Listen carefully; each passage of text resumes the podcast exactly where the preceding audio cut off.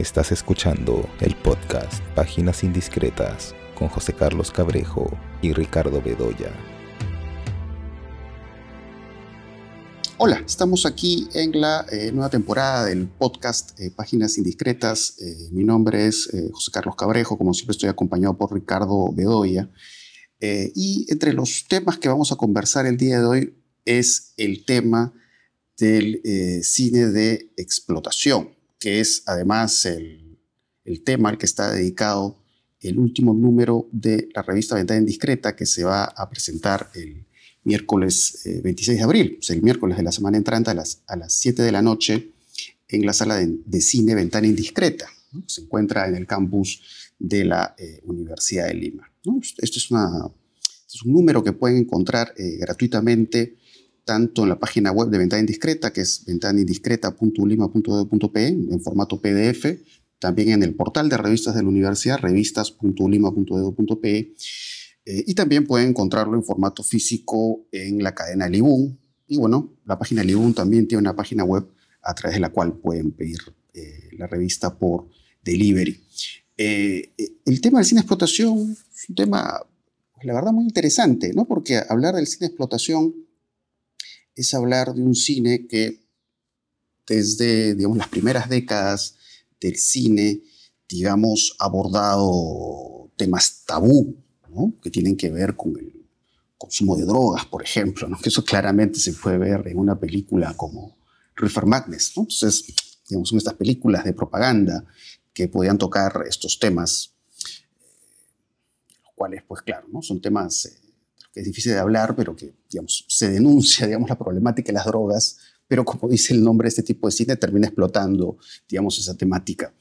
Eh, pero hablar del cine explotación es hablar también, pues, eh, de estas películas que circulaban en estas salas de Greenhouse en Estados Unidos, con estos afiches súper llamativos, donde se exaltaban estos temas de sexo y violencia, ¿no? Entonces, eh, el cine de explotación es un cine pues abocado de alguna manera al exceso.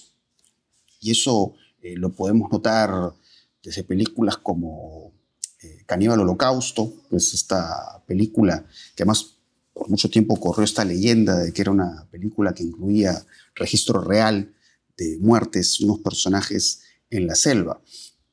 Eh, pero digamos, esa era la forma de marketear alguna de estas películas de explotación. Pero también, por otro lado, es interesante indicar cómo el cine de explotación tiene que ver pues, con, el inicio de cineastas muy importantes. ¿no? Quizás el, primero que se me viene a la cabeza es eh, David Cronenberg. ¿no? El cine de David Cronenberg, sobre todo hay, hay toda esta primera etapa ¿no? que se relaciona con este concepto de la, de la nueva carne. Entonces, claro, un poco ahí podemos encontrar eh, las características del cine de explotación por esta forma de enfocar las posibilidades del cuerpo, ¿no? el cuerpo que muta, el cuerpo que es objeto eh, de violencia, el cuerpo en, digamos, toda esta eh, inimaginable exploración de su sexualidad. Entonces, creo que Cronenberg nos lleva a esta idea de que el cine de explotación no necesariamente tiene que ver con la idea de un cine de mala calidad, un cine que se reduzca digamos, un afán eh, puramente comercial. Y si hablamos de algunos eh, cineastas, que puede ser como Julia Ducournau o puede ser Quentin Tarantino, son pues eh, realizadores muy marcados por el cine de explotación, ¿no? Creo que es una influencia fundamental, Por ejemplo, si hablamos en el caso de Tarantino de la influencia pues del cine de géneros italianos, si hablamos por ejemplo del spaghetti western. Entonces sí, ¿no? el cine de explotación pues nos, nos llevaría a hablar de muchísimos temas ¿no? que tienen que ver con qué cosas se entiende por explotación y hablar, por supuesto, eh, de la influencia. ¿no? Haciendo referencia además que, claro, ¿no? en el caso, por ejemplo, del spaghetti western, que es tan influyente tanto en Tarantino o, o es influyente incluso en series de televisión como Breaking Bad, un poco ahí hay otra línea de la explotación, ¿no? que es digamos, estas, estas posibilidades de los géneros de copiar lo que se ha hecho en Estados Unidos, pero al, hacer la copia crean algo nuevo, ¿no? Crea algo original, eh, como se puede ver pues, en las películas de Corbucci o de Sergio Leone. Pero bueno, esa es una primera impresión o, primeras ideas que tengo sobre eh, la explotación, ¿no? Pero no sé, en el caso tuyo, Ricardo, ¿cómo ves, cómo aprecias, digamos, esa dinámica o esa evolución de lo que podríamos llamar como cine explotación? Mira, yo tengo una, una percepción más, si tú quieres, extensiva del término, ¿no? Eh, porque creo que se lo confina demasiado a determinado tipo de cine que tiene eh, representaciones muy explícitas, sea de sexualidad, sea de violencia, o sea, de cosas que son tabúes, ¿no es cierto? Que pueden estar reñidas con la moral de una época o qué sé yo. Y claro, cuando hablamos de, esto, no, básicamente nos eh, situamos en un periodo histórico del cine que va a partir de los años 60 para acá, con algunas excepciones antes, pero de los años 60 para acá, ¿por qué? Porque claro, en esa época se relajan las censuras, o se caen algunas censuras, ¿no? Eh, y entonces, claro, hay una, digamos, una, las fronteras para poder mostrar ciertas cosas o para poder hablar de ciertos temas se hace más, más grande, más extensa, más ancha. Ahora, mira, eh, en primer lugar, yo creo que para acercarse a este tema habría que pensar que el cine siempre fue un medio popular, ¿no? Un medio eh, que era mostrado y que era exhibido en salas populares, eh, que era un, un, espectáculo muy barato. Y no olvidemos a Tom Ganning, ¿no? A este historiador y, y escritor sobre temas cinematográficos que habla del cine de las atracciones, ¿no? eh, como en la primera época del cine, el cine estaba asociado, era prácticamente un espectáculo de feria, pues, y estaba asociado a una serie de elementos eh, sensacionalistas, ¿no? Que atraían al público, ¿no? Eh, desde performance, digamos, que estaba acompañando la, exhibición de películas, hasta una serie de, elementos que eh, buscaban un poco la, la emocionalidad, el, el, ¿no es cierto?, la excitación, digamos, sensorial del público, ¿no? Entonces, este, y, otra cosa que tenemos que pensar es que el cine se orienta desde muy temprano hacia eh, una vía industrial, ¿no? Es decir, a una producción permanente, constante, regular de películas. Y eso suponía la búsqueda, y a veces una búsqueda desenfrenada de rentabilidad. Entonces, yo creo que, eh, a ver, el cine de explotación en esa mezcla de eh, búsqueda de un público que está ansioso de emociones fuertes y por otro lado una rentabilidad rápida, este, fácil y en, cines de, eh, ¿no es cierto? En cines este, más, eh, en los que antes eran los circuitos pues de cines, de cines barriales o de cines mucho más afincados en el tejido urbano, ¿no? No como ahora que están en los centros comerciales y, ¿no? O los cines de, lujo que se hicieron después. No, no, no, sino en los cines eh, que formaban parte un poco de la vida cotidiana de la gente, ¿no? Y que el cine era un entretenimiento cotidiano. Eh, entonces la explotación yo creo que va por ahí, ¿no? Y además está muy amarrada justamente a aquellas sensibilidades y aquellos eh, imaginarios que van mutando con el tiempo, que van cambiando con el tiempo, ¿no? Entonces tú puedes encontrar, por ejemplo, en los años 40, ¿no? Eh, películas en las cuales hay una sensibilidad muy clara y un sensacionalismo muy claro. Eh, pero que no necesariamente tienen una, a ver, una vinculación con la mostración explícita de, o gráfica de la violencia, del sexo, de cualquier otro elemento ¿no? atrayente, ¿no? Estoy pensando en un cineasta como Edgar Ulmer, por ejemplo, ¿no? Que trataba temas que eran asuntos eh, complicados para la época, ¿no? Eh, obsesiones, este, fantasías vinculadas con el sexo, evidentemente, ¿no? Y que estaban hechas en películas que eran baratísimas y que estaban además este, destinadas a públicos muy particulares, ¿no? Eh, incluso antes de eso había hecho películas para determinados públicos culturalmente determinados, públicos judíos y qué sé yo. Entonces, mira, yo creo que la explotación eh, es, es una especie de eh, modalidad de producción antes que un género cinematográfico, por ejemplo, ¿no? Yo no jamás catalogaría, yo creo que, eh, em, yo no he leído todavía el artículo, pero tú me comentabas que Isaac León señala que no es un género. Yo estoy perfectamente de acuerdo con él, ¿no? Yo creo que no es un género, ¿no? Yo creo que es una modalidad de producción que tiene componentes genéricos muy heterogéneos, ¿no? y que va mezclando muchas cosas, pero con un fin, que es el fin de estimular los sentidos, de satisfacer la curiosidad, este, ¿no es cierto?, gratificar determinadas emociones, ¿no? Con modalidades que pueden ser de horror, que pueden ser criminales, que pueden ser, este, eh, qué sé yo, de monstruos o de ciencia ficción o de terror, lo que fuere, ¿no? Eso yo creo, esa es mi percepción de la explotación. Entonces yo creo que la explotación existe en todas las épocas y creo que mm, reducirla a los últimos 50 años, digamos, es este, de alguna manera sí, situarla en un territorio y señalar algunos títulos muy conocidos, pero mm, creo que es una definición imperfecta, incompleta, creo que mutila eh, lo que sería eh, el espíritu de la explotación, ¿no? Claro, eso es un tema bien interesante, ¿no? Porque, digamos, cuando se piensa en la explotación, como decía al comienzo, se piensa en estas variantes, ¿no? Puede ser Nansploitation, que son las películas de explotación sobre monjas. De monjas, o claro. Canosploitation o exploitation, explotación hecha en Australia, en Canadá. Entonces, claro, ahí nos vamos, nos vamos dando cuenta que en realidad son como ámbitos, campos, sobre los cuales, por supuesto, pueden aparecer muchos géneros. Eh, eso es curioso.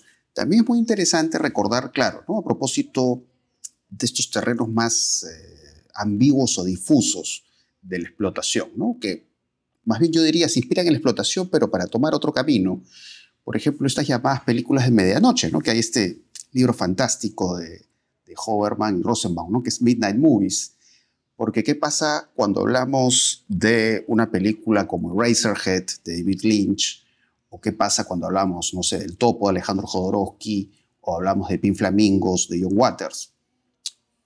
Que, digamos, parte de esta estética grotesca, ¿no?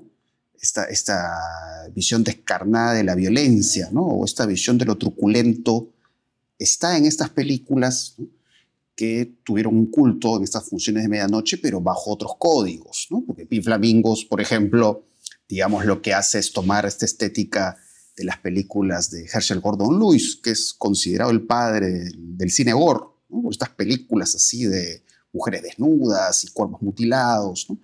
Pero pues John Waters lo lleva a otro terreno para un poco hablar de la sociedad norteamericana, poco hablar también de los medios de comunicación, pero burlarse de eso, ¿no? O en el caso de David Lynch, ¿no? que indudablemente está la presencia de lo grotesco, ¿no? que es algo recurrente en el cine de explotación, pero, digamos, si Razorhead, al igual que los cortos de David Lynch, nos va revelando pues, lo que va a ser pues, una visión muy personal, ¿no? una obra que es tan singular, donde se mezcla eso, pero con lo surreal y lo lírico, ¿no? o ya Jodorowsky la sensibilidad psicodélica y la forma en que usa el western para convertirlo en un acid western, ¿no? un western en ácidos. Eso es bien interesante también. Claro, pero ¿sabes qué cosa? Eso no es exploitation. Pues. Claro. O sea, Jodorowsky no está en ese campo de la explotación y tampoco Razorhead de, de, de David Lynch, ¿no? Ahí se trata de películas que tienen, puede haber elementos grotescos, pueden haber elementos este, así, eh, ¿no es cierto?, herméticos y extraños y, eh, excesivos, pero no son películas de explotación, ¿no? Eh, son películas de autor que tienen rasgos, digamos, determinados, pero una película de explotación yo creo que busca este, determinado relación inmediata con el público, busca reacciones muy viscerales con, en el público, ¿no? que pueden ser reacciones de asco, de violencia, de repugnancia, de, incluso de risa, ¿no? Pero son, eh, mm, a ver, es una búsqueda de reacciones muy este, primariamente viscerales, ¿no? Eh, lo cual no les quita méritos, ¿no? Pues hay grandes películas que tienen eso, ¿no? Eh, pero, yo, pero ya Razorhead yo creo que va por otro lado y las películas de Jodorowsky igual, ¿no? yo creo que están buscando otra cosa, están buscando otro tipo de vínculo con el espectador, ¿no? Y con Waters es más ambiguo, ¿no? Con John Waters. Porque claro, si bien este, una película como Pink Flamingos este, lleva las cosas al extremo, tampoco estoy tan seguro, ¿no? que sea una película ah, destinada a un público de disfrute, a, un disfrute popular masivo, ¿no? A esta especie que, que sí tienen otras películas que son las que se denominan de explotación, ¿no? Que podría ser, por ejemplo, Holocausto Caníbal, o las películas de Lucio Fulci, o no sé, ¿no? Este, o, los, o, los yalos, algunos yalos, porque tampoco todos, ¿no? Eh, entonces, no sé, ahí yo creo que habría que ir hilando fino, ¿no? Eh, por ejemplo, eh, he leído el libro de Tarantino, ¿no? Meditaciones de cine, y él ahí, por ejemplo, habla del cine que le entusiasmaba y qué sé yo, ¿no? Eh, pero, por ejemplo, habla de. Em, habla de una película de Jim Brown, ¿no? Em, que, le, que le fascinó, y las Black Exploitation, a la que iba acompañado con un novio de su madre, una pareja de su madre, que era un negro, ¿no es cierto? Y que iban a cines populares donde había un público que celebraba, ¿no? Y él dice, yo era el único blanco, ¿no? Era un niño blanco en medio de ese público que, que, vibraba con la película, ¿no? Entonces, claro, ahí, por ejemplo, él está describiendo un poco esa, esa especie de fervor por la exploitation, pero a su vez habla de otras películas que tenían otro tipo de relación con el público, ¿no? Desde películas de, por ejemplo, de, de digamos, de compañías como Bullet, ¿no? Hasta otras películas que él ha celebrado, como películas italianas, ¿no? De Fernando Leo, este, en fin, otras películas que él celebra siempre, ¿no? Algunas películas españolas de, de, esta serie de estos, de Hombres Lobos, con Paul Nash, ¿no es cierto? Eh, o las películas de Jesús Franco, ¿no? Entonces yo creo que hay en la explotación y en la definición de explotación hay, eh, hay que hacer separaciones muy claras ¿ah? y no se puede mezclar, ¿no? Eh, sí, sí, indudablemente, ¿no? Em, ahora, digamos, para mí el, campo del, cine de la explotación es, un campo de descubrimiento, ¿no? Porque, digamos, esta explotación por su temática, digamos, puede hacer que sea conducido a cierta marginalidad, ¿no? A cierta idea del, consumo que alguien podría decir de culto, del, gusto de pocos. Pero lo interesante es cuando, cuando he explorado algunas películas antiguas de explotación, realmente hay películas eh, fascinantes, películas que no, no son gran objeto de atención, digamos, en, los medios eh, más serios, especializados del cine, pero que son maravillosos porque justamente trascienden ¿no? lo que define la explotación, que es justamente explotar, digamos, estos temas tabús, el sexo, la violencia. Eh, estoy pensando, por ejemplo, en esta saga que es muy interesante, ¿no? que es, es una saga protagonizada por, por Meiko Kaji, ¿no? que es esta actriz japonesa, esta película Lady Snowblood, que fue inspiración para Kill Bill. ¿no? Hay esta saga que es Female Prisoner Scorpion, que es como encaja en estas coordenadas llamado Women in Prison, ¿no? mujeres en prisión. Y son películas de un grado de estilización visual impresionante, ¿no? digamos, te va contando esta historia de conflicto, ¿no? De estas mujeres presas con estos hombres que las maltratan, ¿no? Pero un terreno como que ya linda con eh, lo fantástico, ¿no? O como tú decías, el yalo, ¿no? Que el yalo también, ¿no?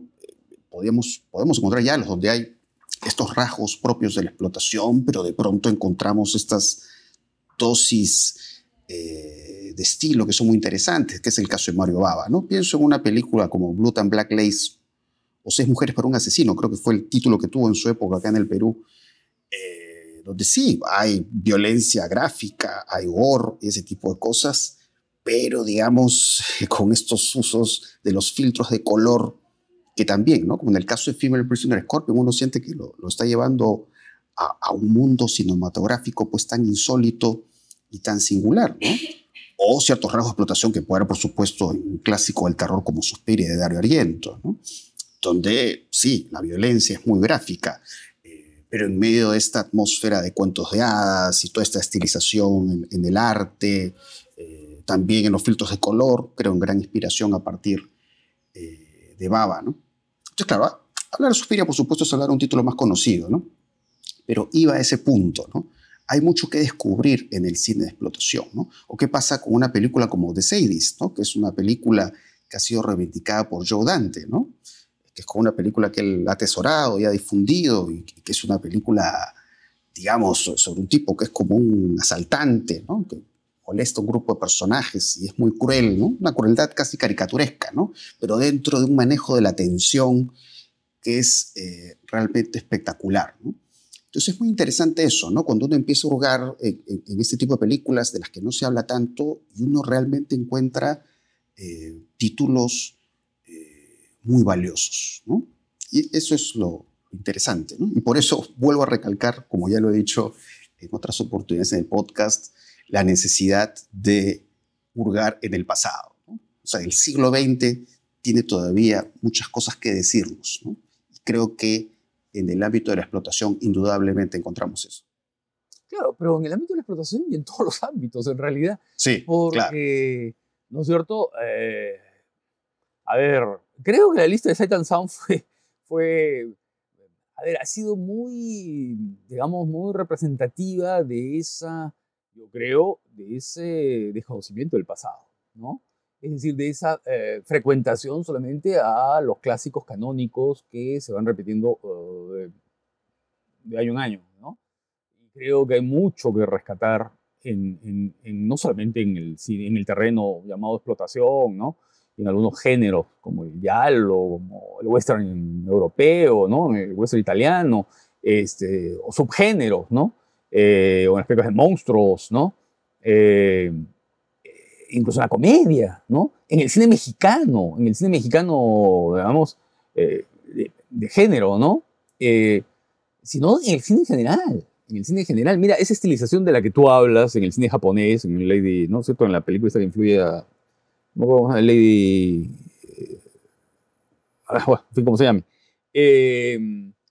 La vas a encontrar en buena parte del cine japonés, ¿no? La vas a encontrar eh, con más producción, por ejemplo, en películas como Onibaba o como en Kawaidan, ¿no es cierto? O en menos producción, en, películas de, no sé, pues, eh, películas de acción, de, Yakuza, así que sé yo, ¿no? Pero muy estilizadas, porque creo que forma parte de un, a ver, forma parte de una estética que viene en, la tradición de, un poco de la representación y de la formalización del cine japonés desde épocas eh, muy lejanas, ¿no? No hay que olvidar que en el cine japonés la forma de representación tenía características muy precisas y que son bien distintas a la de Occidente, ¿no?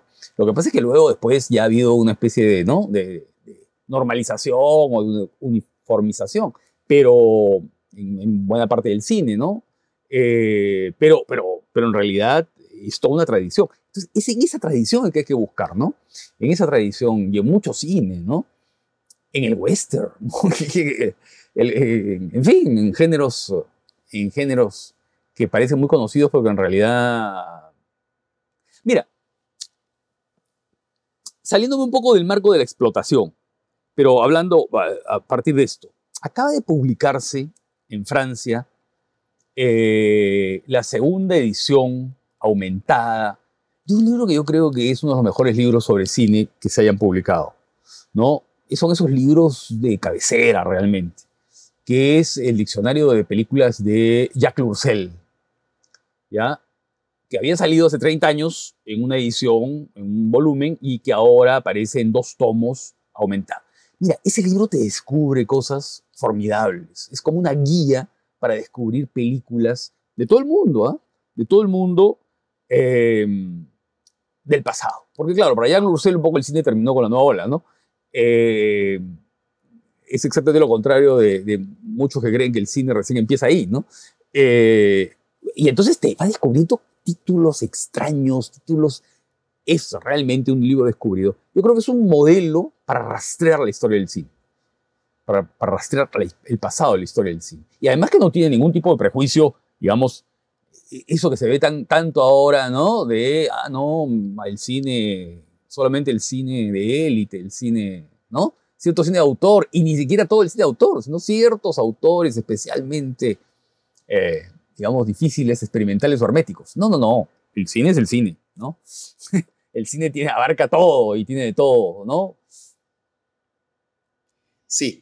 Eh, bueno, un poco para cerrar el, tema de la explotación, bueno, rápidamente contarles eh, pues los, contenidos de este número. Bueno, justo mencionaste el texto de Chacho sobre, digamos, sobre esta idea de qué cosa es la explotación. Hay este texto sobre el cine mundo. Eh, hay también textos sobre la explotación española. Yo escribí un texto sobre los yalos eh, protagonizados por Edwidge Fenech, que es un sex symbol de los años 70, ¿no? Pero sus películas más interesantes creo que están en los yalos y en particular los que dirigió Sergio Martino, ¿no? Todos los colores de la oscuridad, El extraño vicio de la señora Ward. Eh, tu, vicio, tu, vicio es una habitación cerrada y solo yo tengo la llave, ¿no? Es la traducción de un título eh, al italiano, ¿no? Esas, esas, son películas muy interesantes. Hay también textos sobre Pinky Violence, sobre el cine de explotación japonés actual, Rape and Revenge, que también es un caso muy interesante porque ahora, digamos, se pueden encontrar estas películas que de alguna manera se inspira en este cine Rape and Revenge, pero desde una mirada muy feminista, ¿no? Eso es algo que se ha hecho muy común en los últimos tiempos. Eh, bueno, hay un texto tuyo, Ricardo, sobre las coproducciones de Roger Corman con, con Lucho Llosa, ¿no? que se publicó originalmente. Hace más de 20 años. Sí, se publicó originalmente en La Gran Ilusión, sobre cine del argentino Emilio Vieira, ¿no? que algunos lo consideran, gracias a una película que se llama La venganza del sexo, como película proto Nueva carne de Cronenberg. Hay un texto también sobre Witchploitation y hay un texto adicional que no tiene que ver con la temática sobre Tarkovsky. Así que eso, ¿no? Eh, entonces el cine de explotación, como otras modalidades del cine, creo que es ahí un terreno donde se pueden descubrir muchas cosas. Bueno, de hecho, si hablamos de algunas películas de, están todavía en cartelera, como por ejemplo John Wick 4, de hecho que tiene algunas vinculaciones con la explotación. Lógicamente no lo es, ¿no? es una superproducción hecha por un público muy amplio, pero algo de, digamos, cómo se alimenta del cine de acción, ¿no? Ese cine de acción tan popular en los años 80, ¿no? Algo de eso asimila y por supuesto también de la estética del spaghetti western, ¿no? Hay, hay, un asunto de mezcla muy interesante en, en John Wick 4, ¿no? Eh, está la acción, está el espagueti, como decía, en la música, en la forma en que se encuadran algunas imágenes, eh, pero hay un sentido de la acción que a veces resulta casi cómico, ¿no? que parece cartoon, parece Lani Tunes. ¿no? Entonces, es una película muy curiosa, ¿no? por todos los referentes que mezcla y también por la manera en que trata de buscar a veces nuevos ángulos de cómo tratar una escena de acción. ¿no? Hay, hay, dos secuencias en particular que me gustan mucho, John Wick 4, una la que se da en el Arco del Triunfo, donde hay todos estos movimientos circulares de Keanu Reeves en un automóvil, eh, y esta secuencia larguísima en las escaleras, ¿no? los cuerpos que suben, que caen, ¿no? que tiene, como decía, ese efecto de cartoon. ¿no? Eh, y además, claro, también con, con, toda esta estilización visual a través de los filtros de color, ¿no? también me hizo recordar a Mario Babas, ¿no? que estábamos hablando de él hace un rato. Eh, pero sí creo que de lo que hay en cartelera, creo que es un título eh, bastante atractivo que tiene cierta relación con lo que estábamos conversando hace un rato. No sé a ti, ¿qué te pareció, Ricardo? Eh, me pareció interesante la película, ¿no? Pero la verdad es que, la que es la que menos me gusta de las cuatro. ¿no? creo que mi preferida es la primera y tal vez esa es la que menos me gusta. a ver, en primer lugar porque, claro, digo, estoy de acuerdo contigo en todo lo que has dicho, pero ¿sabes qué pasa? Y creo que, claro, todo lo que ocurre en París es lo mejor de la película, ¿no? Eh, tanto la secuencia del Arco del Triunfo como las escaleras de Montmartre, ¿no? Y el duelo final, digamos, ¿no? Que tiene ese lado de western melancólico, ¿no? Eh, pero todo lo anterior, la verdad, a ver, me pareció un poco uh, mecánico, ¿no? Me pareció un poco mecánico, me pareció una especie de exhibición de fuegos artificiales que terminan por agotarse, ¿no? Eh, toda la secuencia asiática, ¿no? Eh, me pareció que se dilataba y se dilataba. Eh, y ya llega un momento en que esto me parece que es una especie de gimnasia repetitiva, ¿no? Y lo mismo me pasó con la, con la, con, con la acción, con la secuencia larga, secuencia de acción intermedia, ¿no? Eh, pero claro, la película adquiere otro nivel al final, ¿no? Y eso es que creo que la, que la, que la, que la vuelve fuerte, ¿no? La vuelve fuerte. Ahora sí, hay, hay una intertextualidad permanente, todo el tiempo está dialogando con otras películas, ¿no? De Blade Runner, ¿no? Sí. Desde Blade Runner hasta Kubrick, digamos, este, pasa por todo el cine, ¿no? Claro, porque en la Eh, saga previamente también juegan con estas sí. referencias a Buster Keaton, ¿no? El, el paralelo Ah, de John sí, Wick y Buster claro. Keaton, que son personajes que corren y corren y corren. Claro. Claro, porque tiene ese lado entre burlesco y de, y de historieta, ¿no? Y de, y de Sí. claro, dibujo animado, de cartoon, ¿no? Sí, pues hay esta especie de dinámica, ¿no? Pero claro, es una película que creo que es muchísimo mejor que la mayoría de estas producciones de acción de los últimos tiempos, ¿no? Pero Sí, sí, sí. aquí sentí que, que era más, como te digo, un ejercicio gimnástico eh, brillante que, que otra cosa. Mm, Yo prefiero un poco, las, por eso te digo que prefiero las anteriores. Eh, y bueno, lo que ya se, eh, bueno, cuando ya estén escuchando este episodio ya, ya habrá empezado el Festival al Este, ¿no? Que tiene títulos realmente muy interesantes. Ahora, Ricardo, justo tú me comentabas por WhatsApp hace unos días que ya habías visto algunas películas y algunas te parecían como, vamos a decir, un must, ¿no? Como películas fijas para ver Sí, este sí, festival. sí, sí. A ver, mira, yo creo que a mí las películas que más me gustan son eh, The Quiet Girl, ¿no? La chica tranquila, la chica, ¿no? Apacible, que es una historia de crecimiento de una niña que llega a una casa nueva, una casa de una familia, familiar, eh, pero que en esa casa ha ocurrido algo, ¿no? Y hay un clima de duelo, ¿no? Eh, y ella, de alguna manera, se va, de alguna manera, va, digamos, aprendiendo y observando cosas de la vida, pero a partir de su silencio, de su sensación de abandono, de su sensación de diferencia, ¿no? La actuación de la niña es extraordinaria, es una niña que tiene una mirada muy expresiva, ¿no? Y, y creo que es una película muy lograda, ¿no? Creo que ese es de lo mejor. Y otra es eh, Compartimiento número 6, ¿no? Eh, que es una película dirigida por un finlandés, que es, a ver, es como una historia romántica, ¿no? Es dos personajes muy distintos que se encuentran en un tren, ¿no? Y ahí van pasando cosas, eh, nada espectaculares, digamos, pero sí muy significativas en el intercambio de los personajes, cómo los personajes se van revelando uno al otro, ¿no? Y entonces va mezclando un poco la comedia, la ironía, eh, la película de, carret de, carretera, bueno, de viaje, no más que de carretera, de viaje, pues un tren.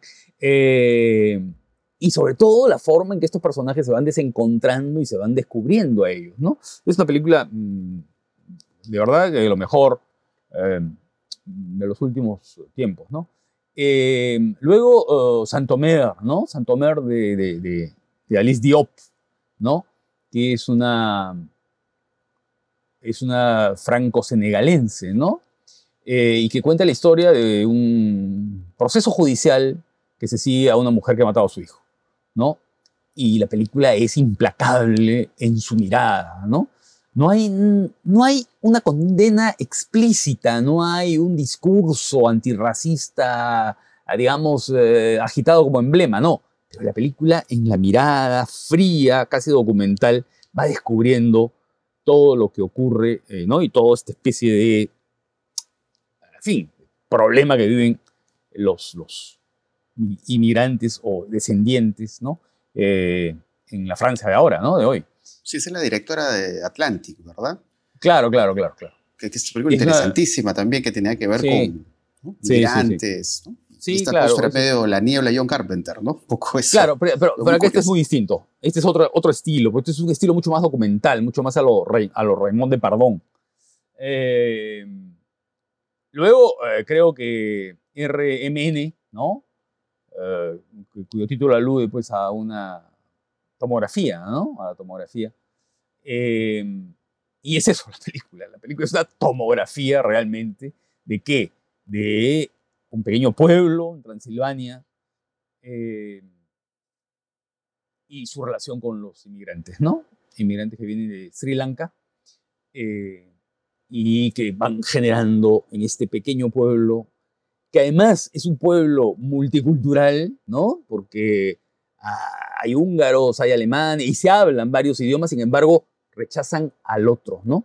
Pero ese otro, ¿por qué lo rechazan? Eso la película, claro, lo desarrolla, pero no.